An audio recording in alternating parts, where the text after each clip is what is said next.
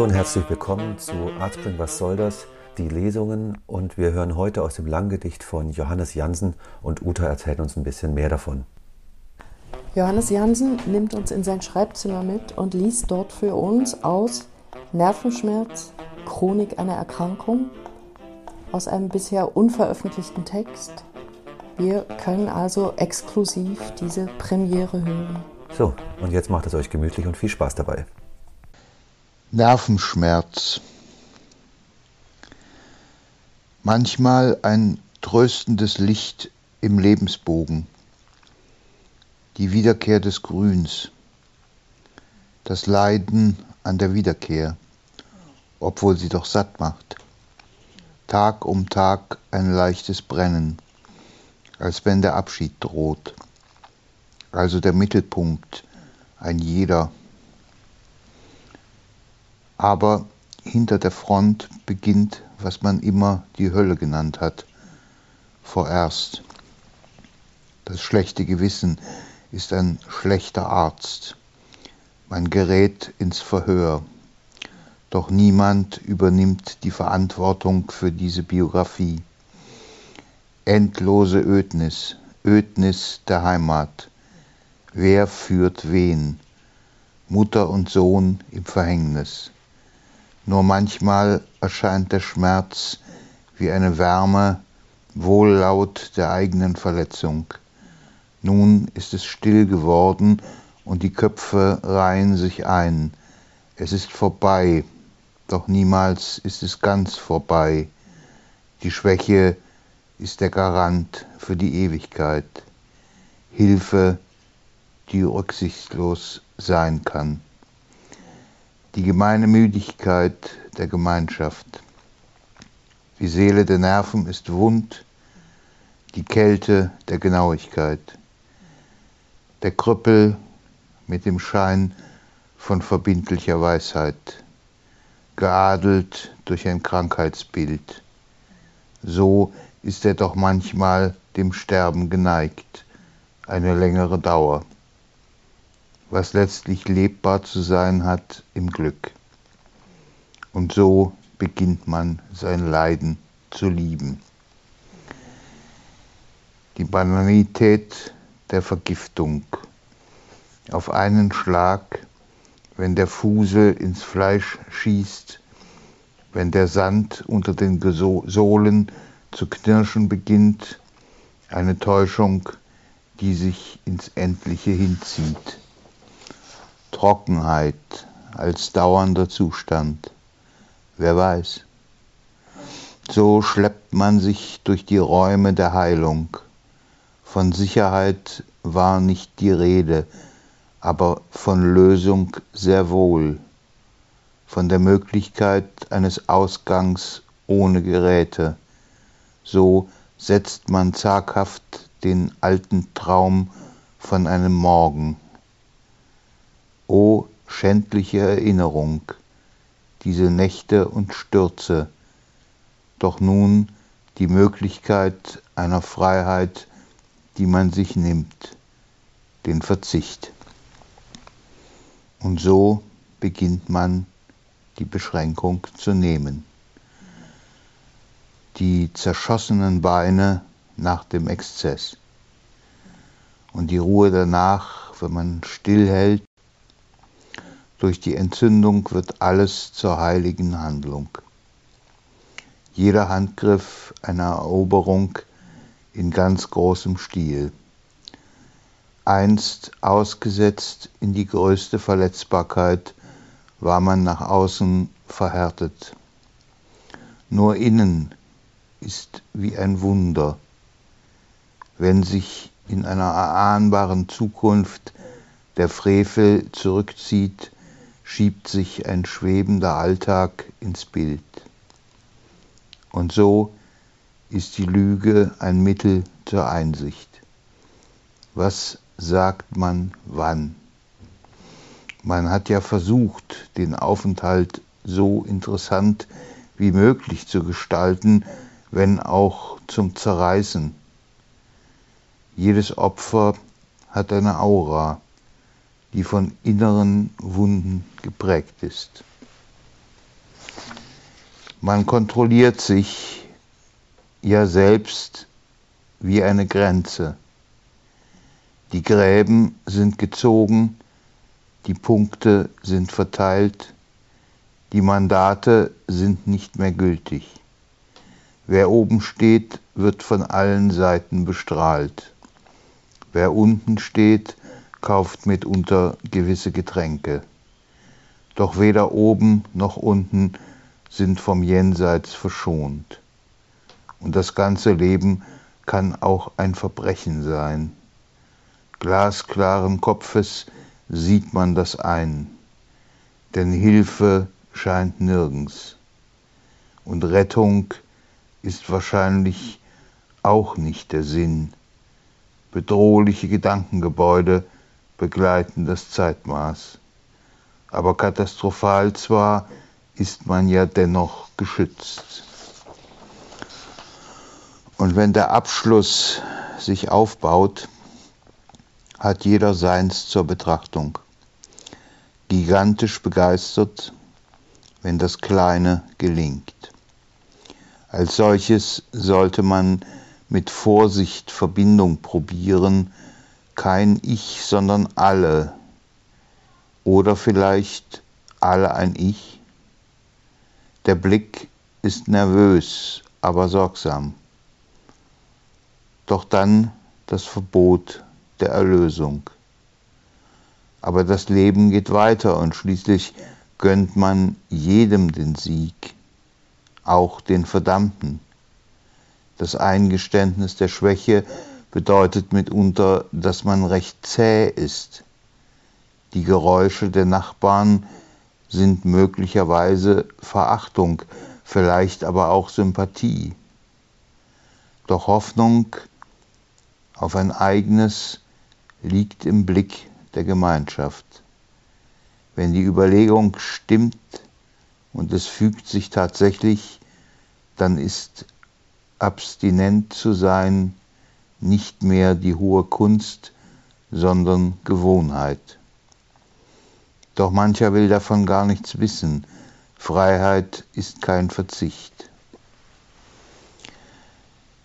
Echte Erkenntnis ruht im Gefieder der Vögel. Jeder Vogel hat auch einen dahinter im Blick. Frontal spürt man das deutlich. Die Entwöhnung ist wie ein Kunstwerk, das langsam entsteht.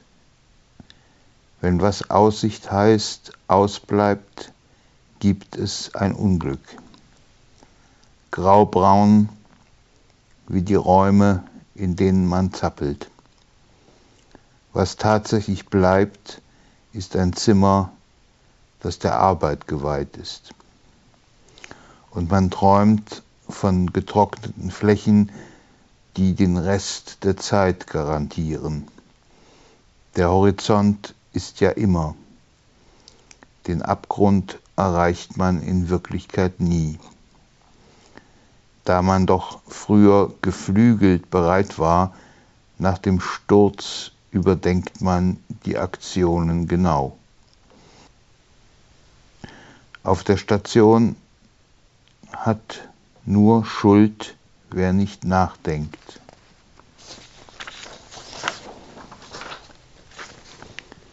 Die anderen leiden zwar, doch sie wissen genau. Im Schlafsaal das Notlicht ist deutlich erkennbar.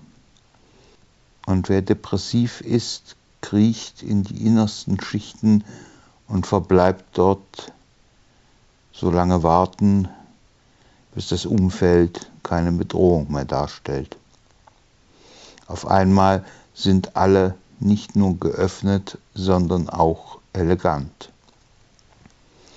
Was Heilung heißt, ist schrecklich langsam. Das innere Brennen der Beine geht gegen jedes Kapital. Für die reife Zeit sorgen die anderen.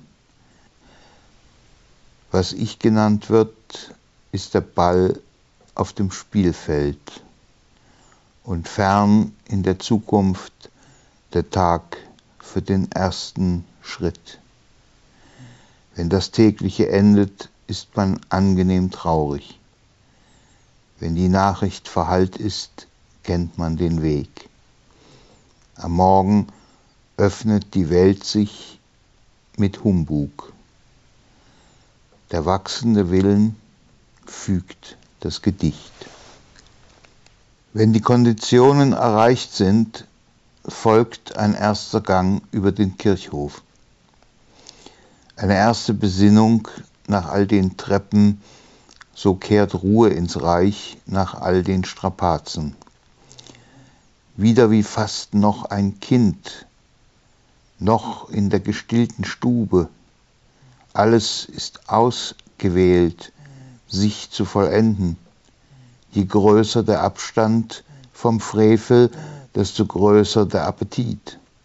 Alles ist überschaubar, denn einer für alle und alle für einen heißt es in einem großen Roman.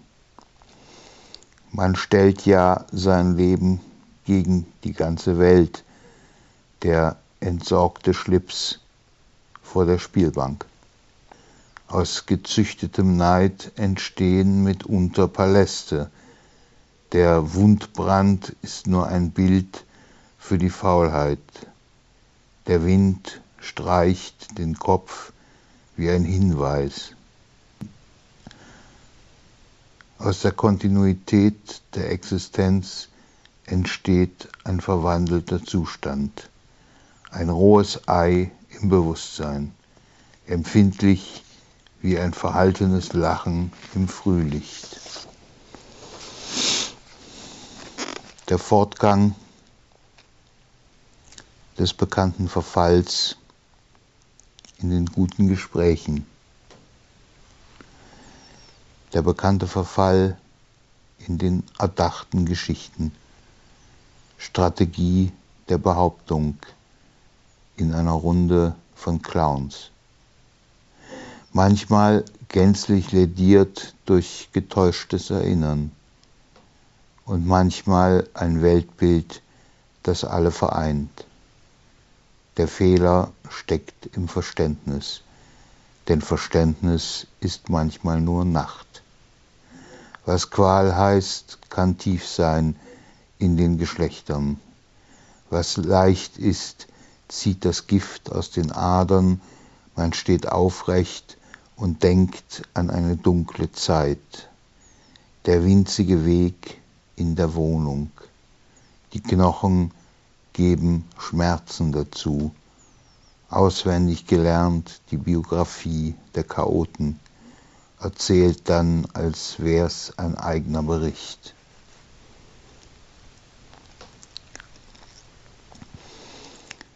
Abtauchen ist nicht sagt der Direktor der Klinik.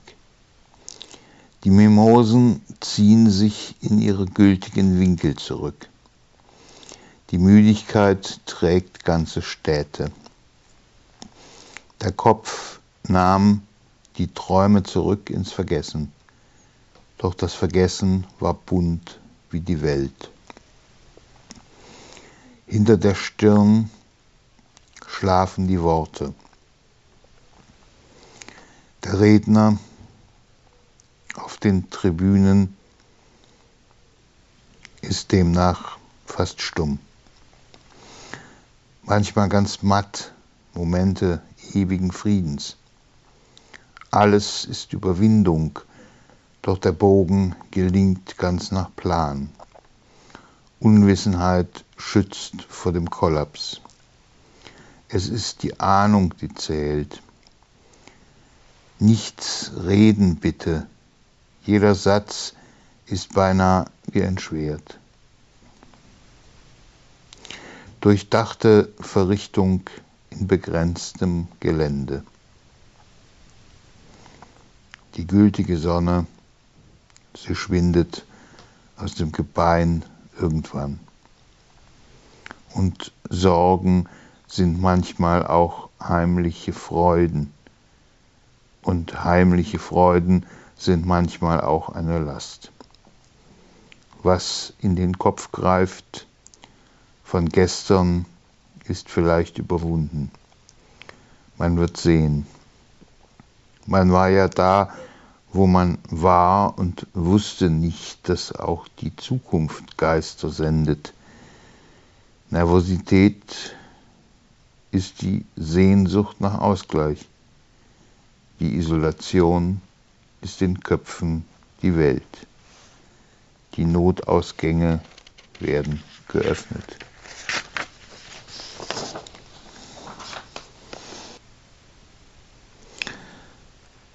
Aber benutzen tut man sich nicht. Man bleibt drinnen. Die Beschränkung zeigt den Globus als Bild. Man kann sehr weit sehen, so im Innern. Die schändliche Verwundung treibt in die Konzentration. Man äußert sich zaghaft. Unschuld steckt in dem Treiben außerhalb der Kabine. Man will nicht spurlos verenden. Man setzt sich ein Zeichen, das über die Erdentage hinausgeht. In der Landschaft sind die Schmerzen geringer.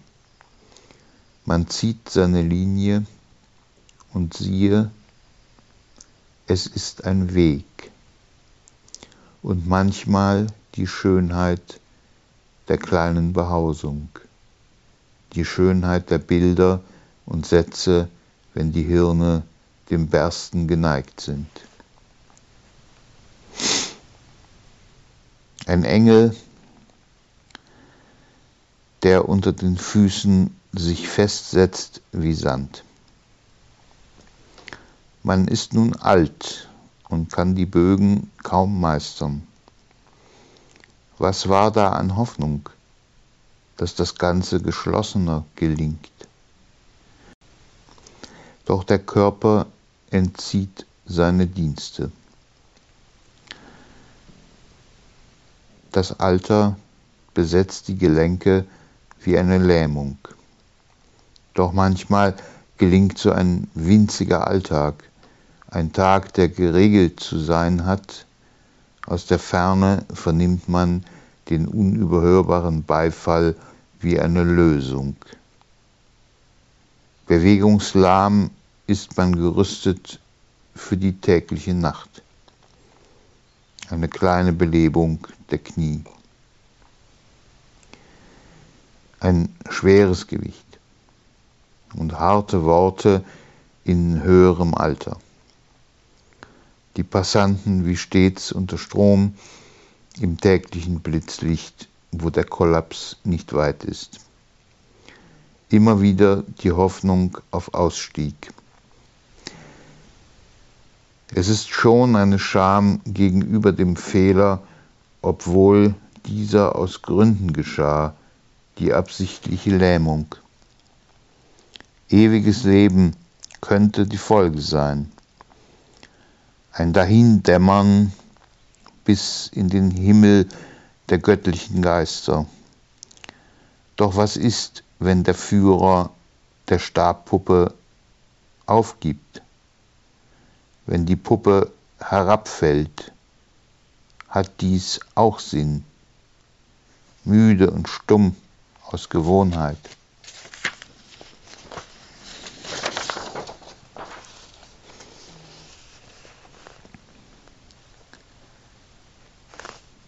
im Abseits, wo die Helden sich ausruhen. Bewegung ist nur noch im Licht. Ein Lächeln auf dem Gang der Entgiftung. So sieht es aus. Todesmutig zum einen und lebensfroh nach dem gültigen Sturz immer ein Schwindel im Hirntrakt. Man weiß nicht wohin mit dem Blick. Man ist sich sichtbar, aber wer da sieht, der bricht auf. Doch in jedem Wunderlichsein gibt's ein dahinter. Traum vom ersten Gang durch die befriedete Stadt. Aber dennoch, die Angst, etwas Falsches zu tun, Vielleicht ist der Schmerz ein Geschenk. Man bleibt noch vorhanden. Ein Erinnerungskrampf lässt das Passierte verblassen. Man spricht nicht über die Gigantomanie der Staffage, man zeigt sie, überall Flecke. Doch dann in der Frühe die Schönheit, die im Verborgenen steckt. Gesprächsarm im eigenen ist man von einem Netzwerk umstrickt. Das heißt, der andere weiß dann, was er nicht will. Argwohn gegenüber Gesundheit. Und noch eine Zeile gegen den Druck. Man ist ja nicht sicher. Vielleicht hat die Regie die richtigen Pläne. Da heißt es warten. Nur manchmal sind die Wege bereitet, was nicht unbedingt gut tut. Und selten ist alles verzaubert. Aber willenlos steckt man im Bild. Doch die Landschaft bildet den Läufer, dessen Knochenbau standhält. Der Schmerz ist nur ein Zittern in von klein auf gebotenen Räumen. Im Treppenhaus schreien die Verwandten. Sie setzen noch immer auf ihren Gott.